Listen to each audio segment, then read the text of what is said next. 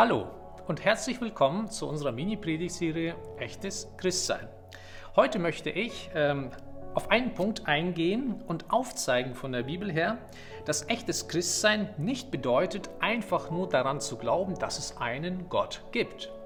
Weil die Bibel uns dazu ganz klar im Jakobusbrief Kapitel 2, Vers 19 sagt, dass das ja zu wenig ist, nicht ganz ausreicht. Ich möchte mal diese Bibelstelle lesen und da heißt es, du glaubst, dass es nur einen Gott gibt, und du hast recht.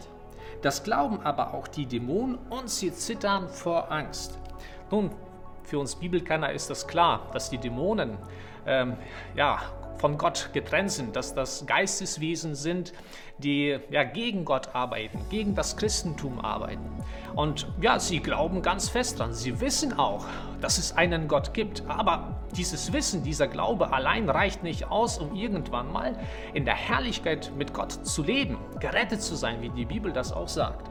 Und ähm, ja, für uns als Christen ist es oft so, ja, wenn man Menschen ähm, begegnet und mit ihnen ins Gespräch kommt, dann ähm, die meisten sagen in diesem Fall, ich glaube an einen Gott. Und ich habe oft den Eindruck in diesen Gesprächen, dass die Menschen denken, dass allein dieser Glaube, dass er sie rettet, dass er irgendwann mal dafür sorgen wird, dass sie die Ewigkeit bei Gott verbringen werden.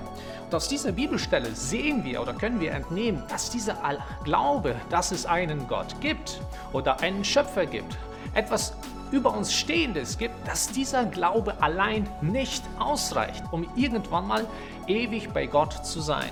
Und wenn man äh, den Kontext dieser Bibelstelle sich näher anschaut, dann wird dieser Gedanke nochmals intensiviert. Und ich möchte euch kurz einladen auf eine ja, Textpassage auch in diesem Jakobusbrief, einfach kurz vor und kurz nach diesem Vers, den wir gerade gelesen haben, äh, ja, den Text uns nochmal anzusehen, der das nochmals ja, hervorhebt und verdeutlicht. Da heißt es, liebe Brüder, was nützt es, wenn jemand von seinem Glauben spricht, aber nicht entsprechend handelt? Ein solcher Glaube kann niemanden retten. Angenommen, jemand sieht einen Bruder oder eine Schwester um Nahrung oder Kleidung bitten und sagt, lass es dir gut gehen, Gott segne dich, halte dich warm und iss dich satt, ohne ihnen zu essen oder etwas anzuziehen zu geben. Was nützt ihnen das?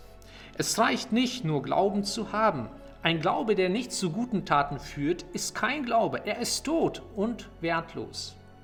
Nun könnte jemand sagen, manche Menschen haben Glauben, andere vollbringen gute Taten. Dem antworte ich, ich kann deinen Glauben nicht sehen, wenn du keine guten Taten vollbringst. Aber ich kann dir durch mein Handeln meinen Glauben zeigen. Du glaubst, dass es nur einen Gott gibt? Du hast recht. Das glauben auch die Dämonen und sie zittern vor Angst. Aber trotzdem bist du ein Dummkopf. Wenn, wann wirst du einsehen, dass ein Glaube, der nicht zu guten Taten führt, wertlos ist? Weißt du nicht mehr, dass unser Stammvater Abraham vor Gott gerecht gesprochen wurde, weil er seinen Sohn Isaac auf den Altar legte? Wie du siehst, vertraute er Gott so sehr, dass er bereit war, alles zu tun, was Gott von ihm verlangte. Sein Glaube wurde durch sein Handeln vollendet. Und so geschah genau das, was die Schrift sagt. Abraham glaubte Gott und Gott erklärte ihn für gerecht. Er wurde sogar Freund Gottes genannt. Ihr seht, dass ein Mensch nur dann, wenn er auch handelt, vor Gott gerecht gesprochen wird und nicht allein aufgrund seines Glaubens. Worin unterscheidet sich der Glaube der Geisteswesen der Dämonen, die hier erwähnt werden, und der Glaube eines Christen oder auch hier als Beispiel genannt dem Abraham? Woran oder worin besteht dieser Unterschied bei dem Glauben?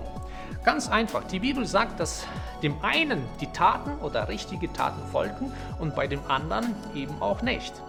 Abraham, wir wissen aus der Geschichte, dass er einiges von Gott als Auftrag, als Lebensauftrag auch bekommen hat. Zum Anfang war es so, dass er in ein anderes Land ziehen sollte. Gott sagte, verlass dein Vaterhaus, deine ja, vertraute Umgebung und sei bereit, dorthin zu gehen, wo ich dich senden werde. Und wir wissen aus der Bibel, Abraham packte sein Hab und Gut und machte sich auf den Weg. Und zwischendurch, oder wie es auch hier dann an dieser Stelle äh, geschrieben steht, hat Gott wieder zu Abraham gesprochen und ihn einmal sogar auf eine ganz, ganz starke Glaubensprobe gestellt, indem er ihm sagte, nimm deinen Sohn und opfere ihn mir. Natürlich wollte das Gott nicht haben, wie wir dann auch später lesen und sehen, aber er prüfte ihn. Aber wir sehen, Abraham war in seinem Vertrauen Gott gegenüber, in seinem Glauben Gott gegenüber so stark, dass er bereit war, genau das auch zu tun. Und die Bibel sagt, das ist echter Glaube. Wenn ich das, was Gott sagt, und in diesem Fall in der Bibel uns sagt, anfange zu befolgen, dem zu vertrauen, dass Gott es gut mit mir meint, auch wenn es in dem Moment vielleicht nicht so aussieht, ich aber trotzdem bereit bin, ja, darauf einzugehen, mich dafür zu öffnen und dem auch zu folgen, sprich gute Taten hervorzubringen, ja, das nennt die Bibel echten, wahren Glauben. Beim nächsten Mal wollen wir auf einen weiteren Punkt eingehen, was echtes Christsein nicht ausmacht. Und ich möchte euch ermutigen, dran zu bleiben.